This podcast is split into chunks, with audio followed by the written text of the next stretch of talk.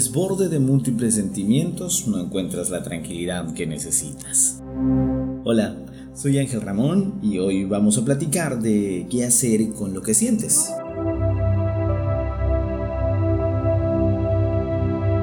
Por un problema, por desamor, por complicaciones de trabajo, por lo que sea, pero llega un momento en el que las emociones, los sentimientos y todo el grupo de conflictos emocionales se juntan y no tienes a dónde ir ni a dónde llegar.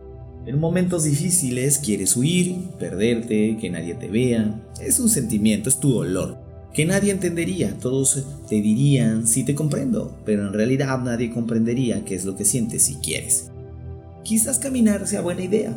Quizás solo cerrar los ojos y cuando despiertes ya no exista lo que te está carcomiendo la tranquilidad. Es posible que el abrazo silencioso de una persona que tanto quieres te ayude. Sí, porque no es quien te quiera, es quien tú quieras, no es ese momento. No, no, no todos los abrazos sirven. Y no todas las personas pueden proporcionar esa tranquilidad que se necesita.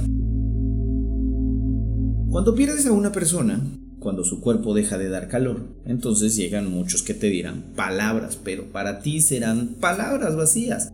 Esas que no, no llenan el vacío ni quitan el dolor y tienes que sufrir el proceso de escuchar y tú dar abrazos cuando tú eres el que los necesita. Tu llanto ni siquiera es comprendido, ni espacio, ni respetado. Todos tienen las mismas palabras que no requieres, pero tienes que cumplir el tramo de estar con ese dolor indescriptible y seguir. Pero ¿en qué momento puedo vivirlo, soportarlo? ¿O que desaparezca? ¿Cuándo? ¿En qué momento? Y pasan los días después de eso y encuentras personas que siguen diciéndote que lo sientes, y tú lo que esperas es que ni te lo mencionen, pero están ahí y siguen. En mucho tiempo he escuchado de eso que llaman aprender a vivir con ello. Inclusive yo lo he usado, yo lo he dicho. Y por ejemplo, cuando terminas una relación, se supone que si recuerdas a tu ex y no te duele, pues es porque ya lo superaste. Pero cuando muere alguien no lo superas, no es algo que puedas decir, pues ya hoy ya no me va a doler y estoy bien, súper, pues no, Déjame te cuento. Murió mamá y para eso también muere papá después, años después. Y eso ya te lo he contado en otros podcasts. El dolor de su pérdida fue totalmente diferente, puesto que pasaron en diferentes etapas de mi vida, de la muerte de mamá a la muerte de papá. Mamá fallece cuando yo tenía apenas 12 años, cuando estás iniciando, estás aprendiendo lo que es la vida, estás casi en ceros y esa mujer que se fue es la que me estaba ayudando en la mayoría del aprendizaje, en darme vida, en darme enseñanzas.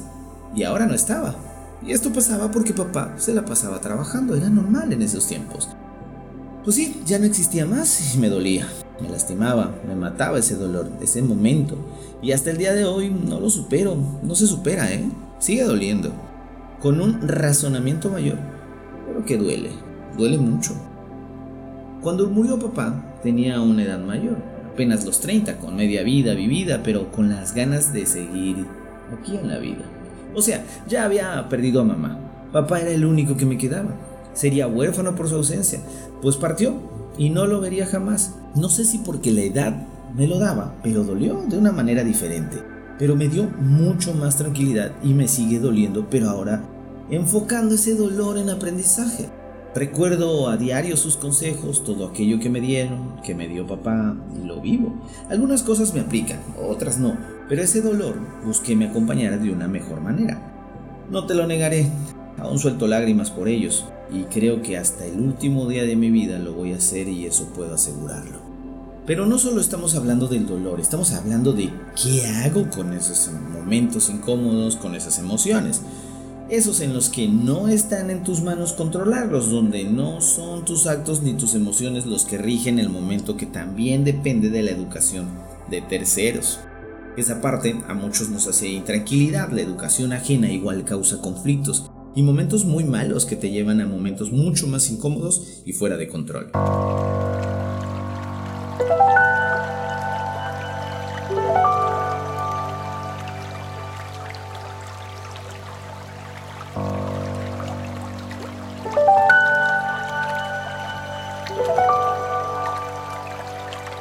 ¿Qué se hace con eso?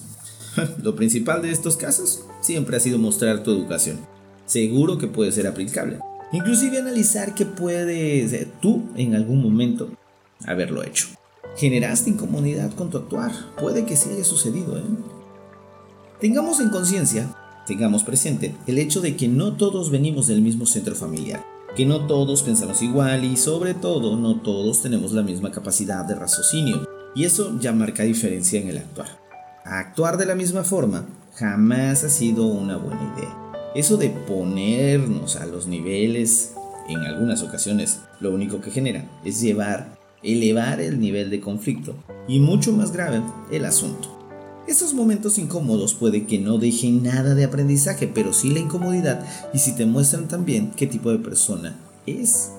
Muy sencillo, el tú poder elegir entre seguir o varías o modificas si es que tú proporcionas a los tuyos este tipo de momentos. ¿Cómo llegó eso a ti? No sabemos. O lo estás ignorando. Muchas cosas que pasan son ocasionadas por los efectos secundarios de nuestros actos y miles de veces nuestra bocota nos causa muchos problemas y en otros casos nos hacen el favor de causarlo. Pero en los dos casos obviamente tiene consecuencias. ¿Cómo llegó esto a mí? Es bueno saberlo. Será bueno que lo sepas. Porque si no eres tú el que lo está ocasionando, entonces alguien nos está jugando malos momentos y eso ya es algo grave. Que se permita este constante será algo que no nos tendrá bien. Que obviamente nos llevará a cada rato a vivir momentos incómodos de dolor e impaciencia, que seguro eso no lo queremos, no es bueno además. Estos momentos desestabilizan nuestra tranquilidad y emociones, generan más conflictos, ocasionan una bola de nieve que si no nos detenemos se vuelve mucho más grande y sin parar. Cuando tienes el mundo de emociones ocasionadas por toda la cantidad de cosas que puedan pasarte, tus palabras o hechos, si son para demostrar algo, no servirán de mucho. En algunas ocasiones no son creíbles y sobre todo tampoco valoradas. Hablemos de alguien que está tratando de conseguir el perdón. Claramente, si decidieron por él que no es necesario, por más que lo haga, no será valorado, será ignorado y podrás volverte el mejor personaje de la historia. Ya no se quiere, ya no se necesita y eso duele en dos partes.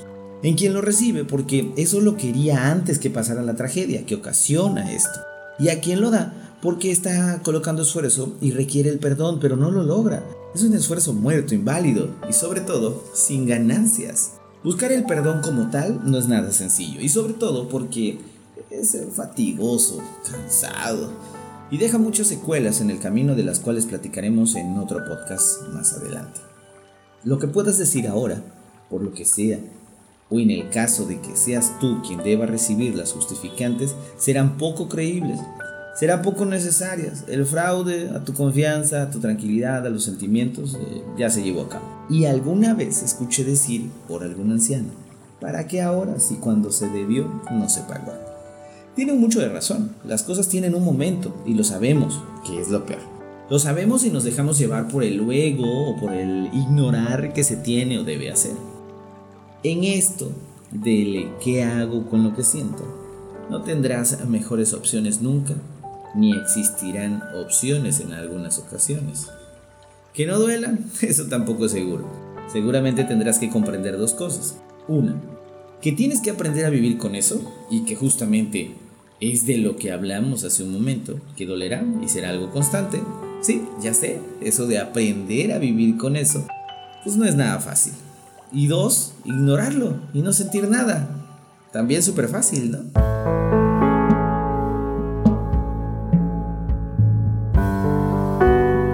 Esconder las emociones quizás funcione cuando las personas que te lo ocasionan e infringen dolor no son las importantes y necesarias. No les importará. Justo lo que quieren es eso, ver que estás mal, que su cometido fue efectivo. Quizás para algunos es buena idea esconder y no mostrar empatía con sentimientos y actos de amor para justo no dejarlos dañar. ¿Les resulta? Sí, algunas veces. En otras resulta llevar una vida egoísta y pérdida de sentimientos, alejando inclusive a quienes verdaderamente sí querían hacerte bien. Esconderte de la realidad no siempre ha sido buena idea. Lo real es que en algún momento te alcanzará. Cada sentimiento tiene su finalidad Y seguro estoy, en cada momento de la vida algo deja, bueno o malo, pero algo deja.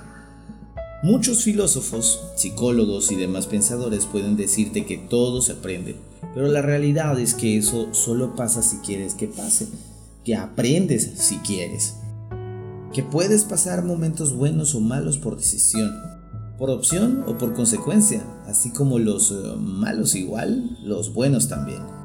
Pero lo único que puedes hacer en esta vida es vivir y vivir para vivir.